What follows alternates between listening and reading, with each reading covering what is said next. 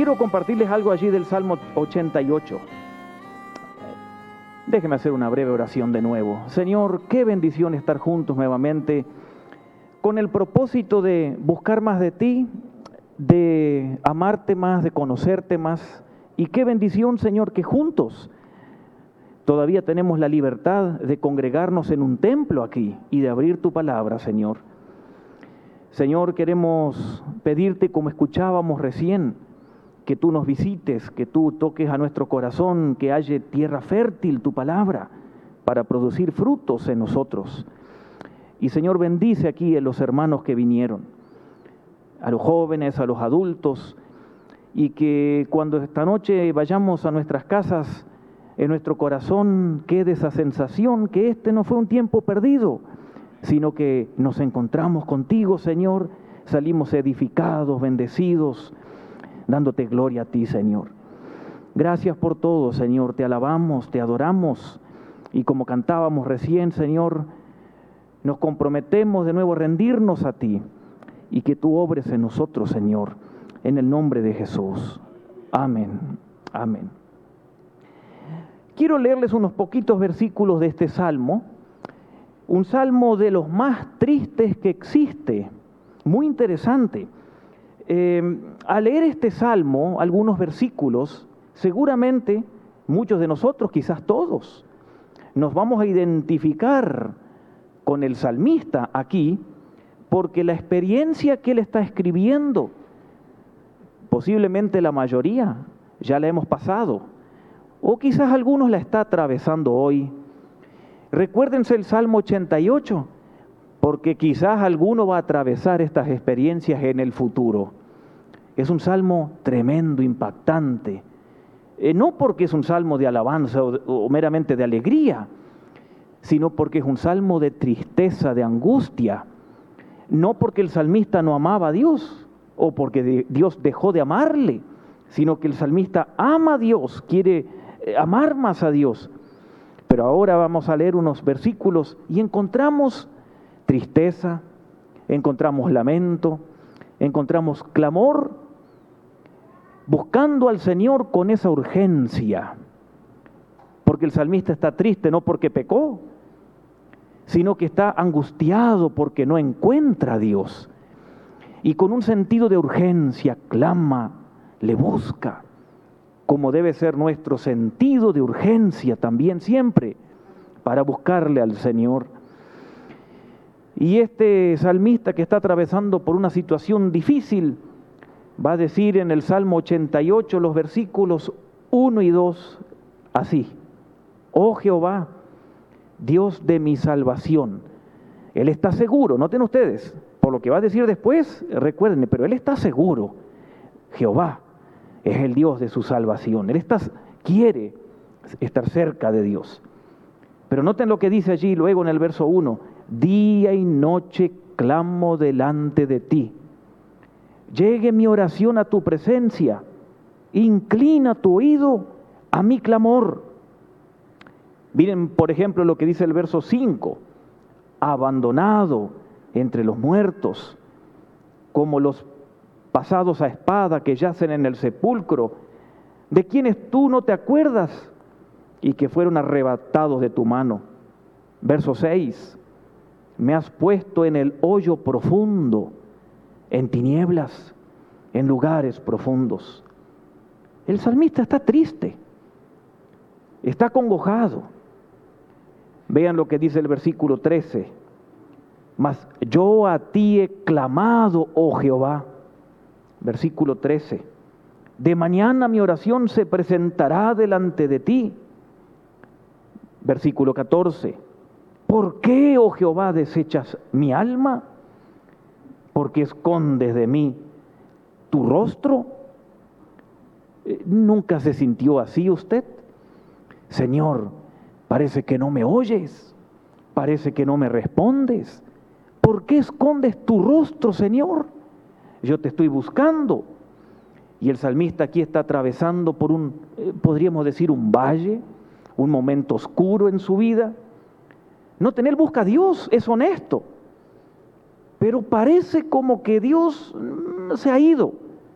no le responde, como que Dios le ha abandonado. Eh, él está desesperado por Dios, eso es lo que vemos aquí. Y él, a pesar de sentirse de esa manera, como yendo al sepulcro, abandonado, él sigue insistiendo en buscar a Dios. La experiencia a veces de algunos cristianos es cuando sienten como que Dios se fue. En vez de buscarle más, se alejan más. Pero el salmista, noten que él sigue amando a Dios, clamando a Dios. Eh, posiblemente muchos alguna vez en la vida nos hemos sentido así, quizás en el futuro alguna vez nos sentiremos así, pero qué lindo que el salmista, a pesar de sentirse como, porque Dios no abandona a nadie, pero sentirse como que Dios lo abandonó, él sigue buscando a Dios. Esas épocas donde parece que Dios nos ha abandonado, esos momentos difíciles que a veces nosotros atravesamos, eh, eh, no significa que Dios dejó de interesarse en nosotros. No, quizás está más interesado que nunca en nosotros.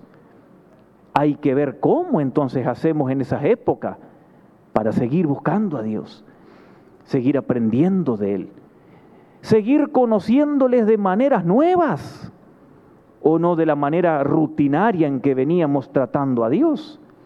Porque Él sigue tratando con nosotros. Y quiero hablar brevemente en esta tarde de esos periodos de, digamos, de la oscuridad que a veces atravesamos.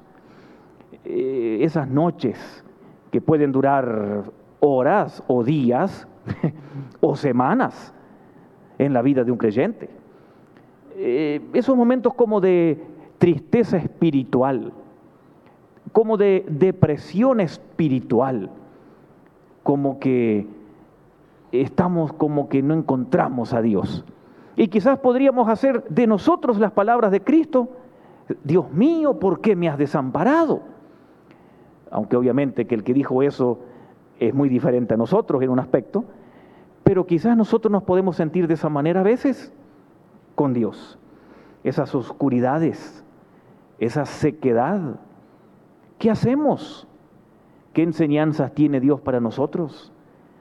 ¿Qué hacemos en esos momentos para seguir buscando a Dios? ¿Qué nos quiere enseñar Dios? Vamos a ver algunas cosas de esto.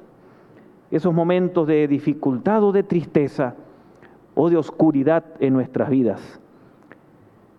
Esos fueron los momentos en que a veces, o por los cuales David remojó su almohada muchas veces, buscando a Dios. Esos momentos de oscuridad del alma fueron los momentos por los cuales a Jeremías se le dijo el profeta sonriente o llorón. El profeta llorón. Él atravesó estos momentos también. Esa experiencia no significa que Dios nos ha abandonado. Nos sentimos así, pero Dios no abandona a nadie, ustedes saben. Eh, dice Romanos 8 al final que su amor está con nosotros siempre, recuerden ustedes, ¿no? Siempre. Y que nada nos puede separar del amor de Él hacia nosotros. Nuestro amor a Él puede cambiar un poco, pero el amor de Dios a nosotros es estable, como su carácter, firme, no cambia. Eh, nuestra fe es dinámica, no es estática, nuestra fe cambia. Por ahí hay momentos donde nuestra fe va creciendo mucho, quizás en otros momentos no tanto. Debemos vivir de fe y para fe, obviamente. Eh, los discípulos una vez dijeron, Señor, ayuda mi incredulidad. Quizás nosotros a veces decimos eso también. Pero nosotros podemos tener periodos a veces donde parece que eh, no tenemos una fe tan viva, tan fuerte como Dios quería. La pregunta, ¿cómo es posible si nosotros tenemos a Cristo en el corazón y el Espíritu Santo adentro, y uno de los frutos del Espíritu Santo es la tristeza o el gozo? El gozo. ¿Cómo es posible? que atravesemos por algún periodo de oscuridad, como el salmista estaba diciendo aquí. Bueno, la cosa es que a veces podemos manifestar el gozo del Señor, pero pasar también por algún periodo de oscuridad nosotros. Recordamos lo que Pablo dijo, que tenemos un tesoro en vasos de barro. Nosotros humanamente somos débiles. Y Pablo dice, por ejemplo, en 2 Corintios 4, solo por mencionarles este texto, versículos 8 y 9, estamos atribulados, pero no angustiados, en apuros, pero no desesperados, perseguidos, pero no desamparados, derribados, pero no destruidos. destruidos. Noten ustedes esas palabras, ¿no? Imágenes que da Pablo para hablarnos de que a veces un cristiano como Pablo podía estar atravesando por algunos momentos complicados, difíciles. Eh, Pablo dice, estoy atribulado, en apuros, estamos perseguidos, derribados, pero al mismo tiempo, noten el gozo del cristiano y la fortaleza del cristiano. No estamos angustiados ni desesperados. Noten cómo va de la mano todo eso. El salmista estaba en una etapa oscura en su vida, pero sigue buscando a Dios, sigue anhelando a Dios, sigue clamando a Dios. Así que pensamos, por ejemplo, en el profeta Habacuc, ¿recuerdan ustedes allí en el Antiguo Testamento? Quien en su momento difícil de angustia, él dice que iba a seguir confiando en Dios en el capítulo 3. Pero en el capítulo 1, cuando empieza Habacuc, también, Señor, ¿dónde estás? ¿Por qué no me oyes? ¿Por qué no me respondes? Parece que te has ido. Noten la pregunta del profeta, quien Dios le pide que escriba el libro. Angustiado. Pero al final del capítulo 3, a pesar de eso, dice, yo no te abandonaré, yo me gozaré en ti. No me respondes, no, no me oyes, pero seguiré buscándote, seguiré clamándote, seguiré anhelándote. Y ahí es donde debemos llegar nosotros. A ese estado que aunque pasemos por un periodo oscuro, difícil, seguimos anhelando del Señor. La presencia del Señor en nosotros, la presencia de su Espíritu Santo en nosotros, el hecho de que tengamos fe en el Señor, eso no es garantía de que no atravesemos algún periodo de oscuridad en nosotros. Entonces, como para resumir, ¿en qué consiste esos periodos que atravesó el salmista allí en el Salmo 88? Es la experiencia de ese sentimiento de que Dios me abandonó.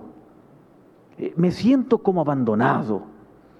Esa experiencia es un sentimiento de tristeza, es un sentimiento de soledad. Eh, a veces incluso el creyente puede dudar de la fidelidad de Dios, puede dudar hasta de la existencia de Dios. Esa sensación de que Dios retiró su presencia de mi vida. Esa sensación de que Dios retiró su poder de mi vida o del ministerio. Esa sensación de que no percibo la presencia de Dios. Sí, yo sé que Dios me ama, pero no, percibo su presencia como antes o como en algún periodo antes en mi vida. Em, parece que Dios dejó de interesarse en mí. Y eso causa a veces que el cristiano se sienta abrumado, perplejo, confundido. Y entonces vienen esas preguntas, ¿no? ¿Dónde está Dios? Eh, eh, parece que Dios ya no me quiere bendecir. Pero hay lecciones que aprender en esos periodos para todos nosotros. Esas crisis esas oscuridades pueden durar algunas semanas, pueden durar meses. cuando leemos historias o biografías a veces de hombres y mujeres de la fe. A veces han pasado por periodos así de oscuridad y ha durado meses, meses. Y eso no significa que uno sea un mal cristiano o inmaduro. A veces los grandes hombres y mujeres de Dios tienen que superar esta prueba por muchos motivos. Parece como que Dios se quiere desconectar un poquito para ver qué pasa en la vida del creyente, aunque Dios siempre está con nosotros. Pero miren, por ejemplo, en la Biblia, solo para mencionar unos ejemplos, vimos Habacuc, comienza hablando en el capítulo 1, ¿dónde estás Dios? ¿Por qué no me oyes? Eso dice Habacuc. Habacuc dice en el capítulo 1 de su libro, ¿hasta cuándo Jehová voy a orar y tú no me vas a oír? Miren cómo habla. ¿Hasta cuándo voy a orar y tú no me oyes? Miren lo que dice el profeta, ¿no? Em, eh, eh, eh, Job, Job, en el capítulo 10, estaba totalmente desolado y Job dice en el capítulo 10, versículo 20, no son pocos mis días, cesa pues y déjame Jehová para que me consuele un poco a la tierra de tinieblas, allí voy. Y hay otra versión de la Biblia que dice, Señor, déjame disfrutar por lo menos un momento de alegría antes que me muera. El hombre estaba destruido, allí en Job capítulo 10, verso 20. Ustedes recuerdan que Juan el Bautista, Jesús dijo que no había otro nacido de mujer como Juan el Bautista. Eso lo dijo Jesús hablando bien de Juan el Bautista. Allí en Juan eh, allí en Mateo capítulo 11 Jesús dice eso, entre los que nacen de mujer no se ha levantado otro mayor que Juan el Bautista. Miren el concepto que Jesús tenía de Juan el Bautista. Pero Juan el Bautista, en un momento en su vida, le dijo, le mandó a decir a Jesús en Mateo 11:3, ¿eres tú el Mesías? ¿O será otro? Ahí lo tenía enfrente. Juan el Bautista bautizó a Jesús. Y en el ministerio de Jesús, Juan el Bautista le dice, ¿será que yo estaré en lo cierto? ¿Serás tú el Mesías? Miren, estaba confundido, perplejo. Juan el Bautista. Ustedes recuerdan a Jesús en su agonía, en el Getsemaní, y Jesús dijo al orar en el Getsemaní, mi alma está angustiada o turbada. Jesús dijo eso. Entonces, les mencioné algunos ejemplos bíblicos de personas que pasaron angustia, tristeza del alma, esas noches oscuras, dudas, personajes bíblicos. Noten ustedes. Y si ellos atravesaron eso, que amaban a Jehová, nosotros posiblemente atravesaremos algunos de esos periodos y a veces el mismo Dios permitirá que los atravesemos. Pero solo para hacernos la vida imposible. No, es con un propósito, es con un objetivo. Y vamos a ver algo de eso también nosotros. Eh, es interesante que en algunos círculos cristianos eh, se predica y se enseña que cuando uno es cristiano la vida ya se solucionó aquí en la tierra y todo pasa a ser color de rosa. Ustedes saben, ¿no? Se acaban las enfermedades, las lágrimas, los problemas económicos y todo eh, fluye para bien. Bueno, la experiencia es que no siempre es así. Y como nosotros vimos, personajes bíblicos atravesaron momentos de angustia, de duda, y entonces el Señor permitirá que nosotros también. Y a veces, quizás la mayoría de las veces, la mayoría posiblemente, los cristianos que atraviesan esos periodos de oscuridad son los que más desean caminar en comunión íntima con Dios. Recuérdenlo. Los cristianos cuando atraviesan estos estas oscuridades del alma generalmente son los que más anhelan buscar y conocer al Señor. Esa experiencia de oscuridad muchas veces es la respuesta de Dios a nosotros para que le conozcamos mejor, para que lo experimentemos de manera plena y para que nosotros amemos al Señor de nuevas maneras. Entonces, ¿qué quiere hacer Dios en nuestras vidas cuando atravesamos por esas etapas oscuras de nuestra alma, como el salmista en el Salmo 88? ¿Por qué Dios permite estos momentos de oscuridad, esos momentos de sequedad? Muchas veces el Señor lo permite para dejarnos quebrantados, para dejarnos quebrantados, muchas veces en cuanto a nuestros esfuerzos de caminar con Dios o de conocer a Dios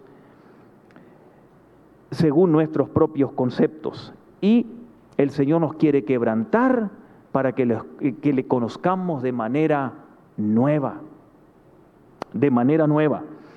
Dios quiere llevarnos a conocerles a Él de una manera fresca, fresca, eh, con sumisión fresca, con dependencia fresca, con una confianza nueva, total.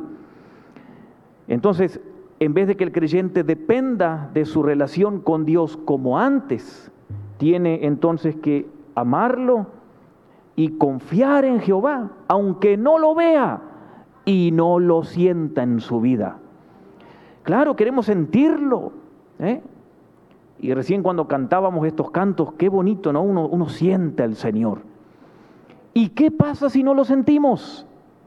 El Señor quiere que le amemos aunque no lo sintamos en esos periodos de nuestra vida.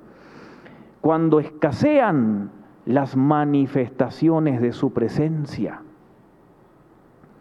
Cuando escasean las bendiciones que esperamos recibir de Él, Dios quiere que le conozcamos a Él de manera nueva. Y entonces, ¿qué quiere hacer Dios en esos momentos de oscuridad espiritual? Dios quiere llevarnos a conocerle de una manera nueva. Eso quiere hacer Dios. Ahora, ¿Qué debemos hacer nosotros para aprovechar esos periodos, para conocer a Dios de una manera más fresca, más íntima? ¿Qué debe hacer el creyente? ¿Qué debemos hacer nosotros en esos momentos de dificultad? ¿Qué vamos a hacer si aparecen esos momentos en nuestras vidas en esta semana o el mes que viene? Bueno, primero debemos recordar algo. hay que recordarlo. Dios no dejó de amarme. Eso es lo que yo debo recordar. Debemos recordar, Dios no dejó de amarnos. Eso es algo que lo podemos sentir o no, pero es algo doctrinal, bíblico, que no tiene que ver con sentimientos. Claro, uno sabe que Dios le ama y uno se emociona, pero esto es una verdad objetiva, ¿no? La Biblia habla en todo momento que Dios nos ama. Y entonces tengo que recordar esa doctrina en los momentos de oscuridad. Dios me sigue amando totalmente. Eh, no significa esa experiencia de oscuridad que Dios dejó de amarnos, pero es lo que a veces por eh, lo primero que se nos viene a la mente nos pasa algo, hay oscuridad espiritual, Dios dejó de amarme. No, Dios sigue amándome, aunque no lo sienta, aunque no lo experimente. Es una doctrina clara en la Biblia.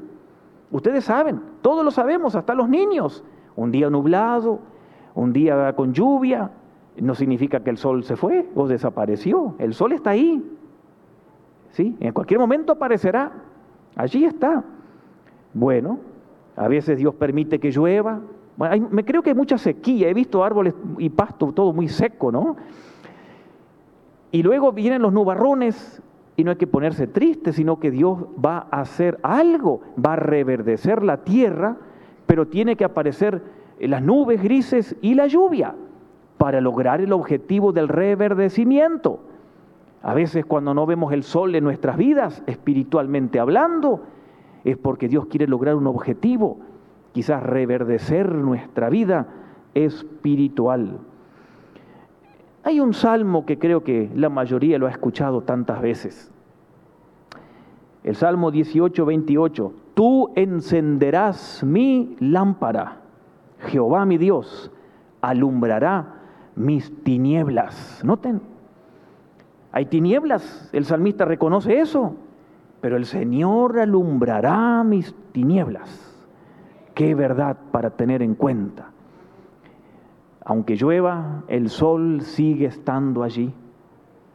Aunque haya noches oscuras, Dios estará allí para alumbrar. Él me sigue amando. En esos momentos de tristeza de nuestra alma, es un momento quizás para que el creyente, nosotros podamos identificarnos con la cruz de Cristo, con su sufrimiento, porque el Señor nos quiere quebrantar y el Señor quiere que nos identifiquemos más con Él. Quizás para que muramos más al yo. Por eso a veces Dios permite esos momentos de nuestras vidas. Y eso siempre nos va a ayudar a caminar más cerca de nuestro Señor Jesucristo. Él no dejará de, de eh, Él no dejará de amarnos. Parece que dejó de amarme, pero nunca lo hará. Él sigue estando allí y como leímos en el Salmo 18, Él ilumina mis tinieblas. Siempre, siempre. Entonces, ¿qué quiere ser Dios? Dios quiere llevarme a conocerle mejor. ¿Qué debo hacer yo para colaborar con eso, para conocer mejor a Dios? Debo recordar que Él me sigue amando, aunque no lo vea, aunque piense que se fue, aunque no sienta su toque, debo recordar eso. Segundo, algo muy importante, en medio de las tinieblas de mi corazón o de esas etapas oscuras, debo estar muy atento a ver tesoros escondidos de Dios. Debo estar atento a encontrar algún tesoro escondido.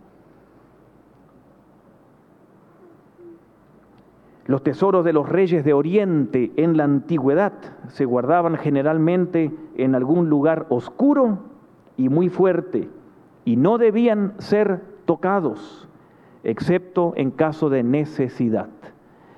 Y para encontrarlos había que ir a esos lugares oscuros para sacar los tesoros. Yo no sé dónde ustedes esconden sus tesoros y sus joyas preciosas, pero noten ustedes qué interesante. Aquí hay un texto en el libro de Isaías que habla de esto, de esos momentos de tinieblas, donde encontrar los tesoros para nuestras vidas. Isaías 45, 3 dice lo siguiente, se los voy a leer. Isaías 45, 3. Bueno, mientras buscan, recuerden, Dios quiere llevarnos a conocerle de una manera nueva en los momentos de oscuridad espiritual. Debo recordarme que Dios me sigue amando, eso no cambia, y debo estar atento a ver tesoros. Los reyes de Oriente escondían los tesoros en lugares oscuros. Noten qué interesante. Y Dios dice que en esos momentos de oscuridad vamos a conocerle y vamos a encontrar tesoros de Él para nosotros. Isaías 45, 3. Dice Dios, oh Jehová, te daré los tesoros de las tinieblas, no de los días claros, te daré los tesoros de las tinieblas, te daré las riquezas guardadas en lugares secretos, para que sepas que yo soy el Señor, el Dios de Israel, que te llamo por nombre. Eh, esto es personal, el trato de Dios con nosotros. Noten, te voy a dar tesoros de las tinieblas. Hoy, eh, si salimos ahora aquí a la calle, vemos, eh, creo que no hay nubarrones, ¿no? Se ve el sol, se ve un día claro. Y si miramos para arriba, nosotros vamos a poder ver algún pájaro posiblemente, ¿eh? o algún avión si estamos cerca de un aeropuerto. Y quizás más allá nuestros ojos no alcanzan a ver. Pero si nosotros salimos a un parque o al patio, a, un lugar, a una plaza pública, de noche, en una noche donde no hay nubes, Uno mira para arriba en una noche clara y uno no ve solamente a la altura que uno puede ver un pájaro. Uno de noche ve mucho más lejos, ¿se dieron cuenta? Uno ve estrellas, eh, los movimientos de algún satélite y uno ve lejos, lejos, lejos. De noche, de día no. Acá hay una enseñanza espiritual para nosotros, hablando de que hay que estar atento a ver los tesoros de Dios en las noches oscuras del alma. ¿Por qué? Porque en una noche despejada nosotros podemos ver hacia arriba y mirar tantas cosas lejos, pero en la luz vemos lo que está cerca, en la noche, lo que está lejos, en la luz, lo que está cerca. Te daré los tesoros no de la luz, dice Dios, de la oscuridad. Te daré tesoros en las noches oscuras. ¿Qué significa? Vamos a conocer mejor a Dios. Vamos a conocerle de manera única. Y ustedes saben, muchos de ustedes por experiencia, cuando hay noches oscuras en la vida de uno o en la familia, muchas veces aprendemos lecciones espirituales que cuando todo brilla en la vida, no las aprendemos. Dios está allí obrando aún en las noches más oscuras de nuestras vidas. Debo estar atento a ver esos tesoros para mi vida en los momentos de oscuridad. Entonces, debo recordar que Dios me ama, siempre. Y debo estar atento a ver tesoros para mi vida en las noches oscuras. El otro consejo, el otro consejo, debo seguir confiando en Dios. Tan sencillo, ¿no? Pero se nos olvida. Debo seguir confiando en Dios. Si el sol se oscureció, tiene que aparecer de nuevo. así es la naturaleza y así es en nuestras vidas. La noche oscura de nuestras vidas nos ayuda a identificarnos con Cristo, con sus sufrimientos, nos ayuda a morir al yo, y a caminar más cerca de nuestro Señor. En esas noches debo confiar más en el Señor, en su amor inagotable. Sin Cristo, el sol nunca va a amanecer en nuestras vidas, pero con Cristo, aunque haya oscuridad, la Biblia dice que el día va a venir, el día va a venir. Isaías 50:10, ¿quién hay entre nosotros que teme a Jehová? y oye la voz de su siervo, Isaías 50, 10. Ah, les voy a pedir que lo busquen porque luego quiero que veamos otro capítulo de Isaías que es muy importante recordarlo. Así que eh, vaya buscando allí el libro de Isaías. Isaías 50, 10. Después le voy a dar otro texto de Isaías, pero Isaías 50:10. ¿Quién hay entre vosotros que teme a Jehová y oye la voz de su siervo? El que anda en tinieblas y carece de luz.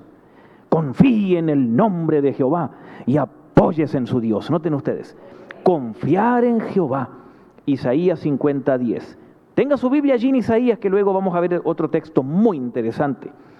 El que anda en tinieblas, confíe en el nombre del Señor. Al estar nosotros ciegos, aprendemos a confiar en Dios y a depender de Él. Quizás alguno de nosotros tiene algún familiar ciego o algún conocido. Vieron que la persona ciega tiene que confiar en otro para que lo lleve. Y así es con Dios. Muchas veces Él permite esas oscuridades de nuestra vida para que no dependamos de nosotros y nos apoyemos en Él y dependamos para que Él nos lleve, que confiemos. Debe ser tan, yo digo, no debe ser tan difícil ser ciego porque uno no ve y no le queda otra alternativa al ciego que apoyarse. Eh, a veces jugamos con algunos niños, cerrar los ojos y yo te indico por dónde ir. No, a mí no me gusta ese juego. Yo no confío en que alguien me diga caminar por aquí. No, no. Pero el ciego tiene que confiar cuando le dicen tienes que ir recto o girar. ¿Cómo hace Dios con nosotros para que confiemos en Él? a veces produce la oscuridad del alma para que confiemos en nuestro Señor, para que dependamos totalmente de Él, de sus promesas, etcétera, etcétera. Por eso confiar en el Señor es clave en esos momentos. Miren, es mejor ser ciego y confiar en Dios que ver y desconfiar de Dios o no caminar con Él o estar independientes en la vida de Él. Es mejor ser ciego y depender de Dios que ver y no depender de Dios. Eh, en tu luz veremos la luz, dice la Biblia en el Salmo 36. Noten, Dios convertirá la oscuridad en luz. Y quiero que veamos un, otro capítulo de Isaías muy importante porque hay algo de esperanza, de ánimo para esos momentos de oscuridad. Es Isaías 42, 16. Es interesante que en la Biblia, y hay muchos más textos que hablan de la oscuridad en el alma y de la luz que es nuestro Señor. Isaías 42, 16. Hablando de los tiempos de oscuridad y de lo que Dios quiere hacer. Isaías 42, 16. Dice Dios, y guiaré, guiaré a los ciegos por caminos que no sabían. Miren qué lindo, el ciego no conoce un camino, tiene que venir alguien y guiarlo. Así es con Dios, así es con el Señor. Guiaré a los ciegos por camino que no sabían. Les haré andar, dice Dios, por sendas que no habían conocido. Delante de ellos cambiaré las tinieblas en luz y lo cabroso en llanura. Y miren cómo termina, una promesa, estas cosas les haré a los que andan ciegos o en oscuridad espiritual y no los desampararé. Qué lindo que es nuestro Dios. En esos momentos recordemos esto, que Dios promete guiarnos, ayudarnos. Y Él dice, yo lo voy a hacer no te voy a desamparar. El salmista en el Salmo 88 se sentía mal, recuerdan ustedes, ¿Eh? recuerden ese salmo. Olvídense de mis palabras, pero recuerden el Salmo 88. El salmista estaba en lo más bajo. Señor, te clamo, tú no me oyes, ¿cuándo me vas a responder? Y miren el Señor lo que dice, voy a cambiar las tinieblas en luz, estas cosas les haré no los desampararé. Aunque no veamos un rayo de luz, mis estimados, no desesperemos, no desesperemos. Cuando se atraviesan esas cegueras espirituales, hay que depender de Jehová y seguir buscándole a Él. Qué lindo que termina el Señor el versículo. No los desampararé para nada. Porque Dios sabe que somos seres humanos y que lo primero, el, pensamiento que Satanás nos pone es, Dios ya no me ama, Dios ya no me quiere, Dios se olvidó de mí. Y aquí Dios quiere asegurarnos que Él está con nosotros, que Él quiere hacer algo nuevo, que Él quiere bendecirnos luego más, que quiere que le conozcamos más. No te voy a desamparar, dice el Señor. Qué hermoso.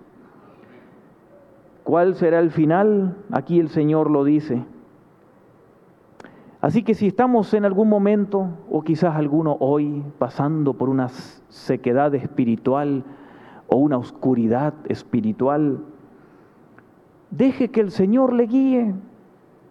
Porque el Señor aquí dice, voy a guiar a los ciegos. Él no dice voy a guiar a los que ven o a los que creen que ven. ¿Recuerdan los fariseos? ustedes creen que ven ciegos guiando a otros ciegos, le dijo Cristo, porque ellos creían que veían. Acá habla de la dependencia del Señor.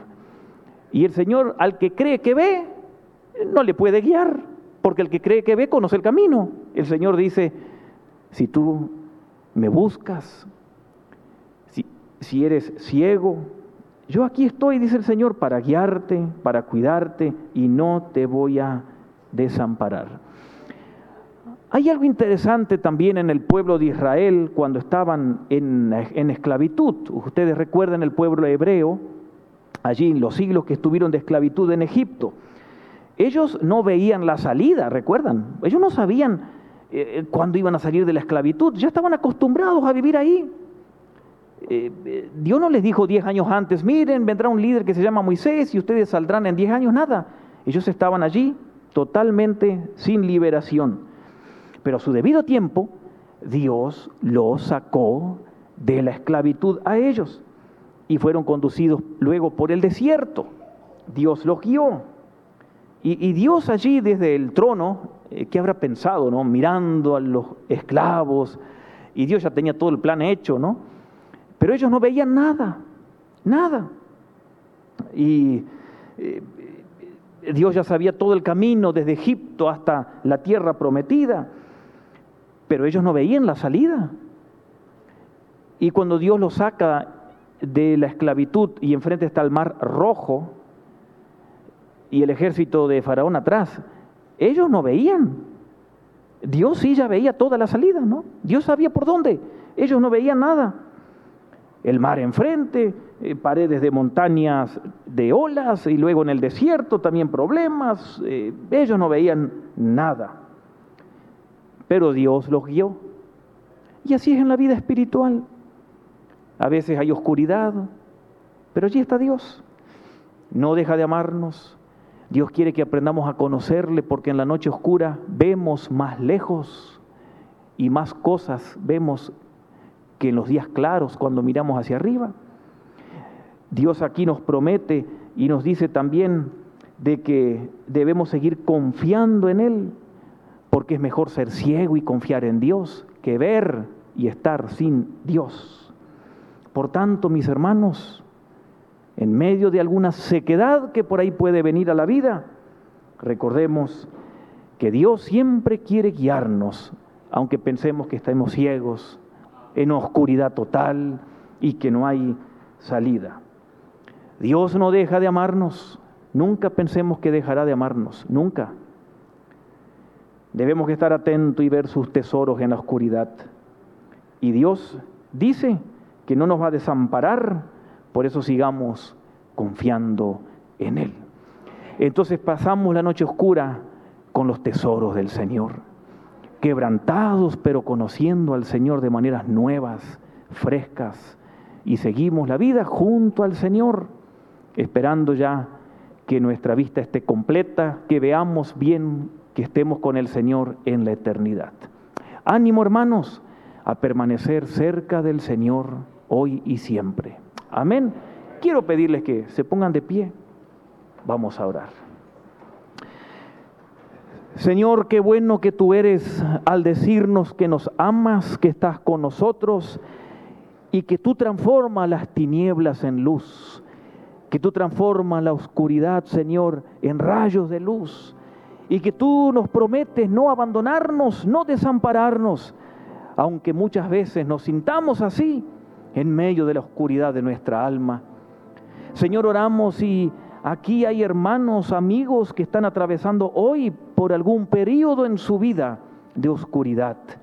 Que tu palabra y tu presencia les anime a ver, a entender que hay una luz detrás de los nubarrones, que eres tú, Señor, y que tú transformas las tinieblas en alegría, en gozo, en luz. Señor, gracias, porque tú prometes guiarnos y tú has dicho que no nos vas a desamparar y que tú vas a hacer eso, guiarnos y darnos de tu luz. Señor, te alabamos, Señor, te bendecimos, Señor, te adoramos. Toda la gloria, Señor, te damos a ti, toda la alabanza te damos a ti. En el nombre de Jesús. Amén.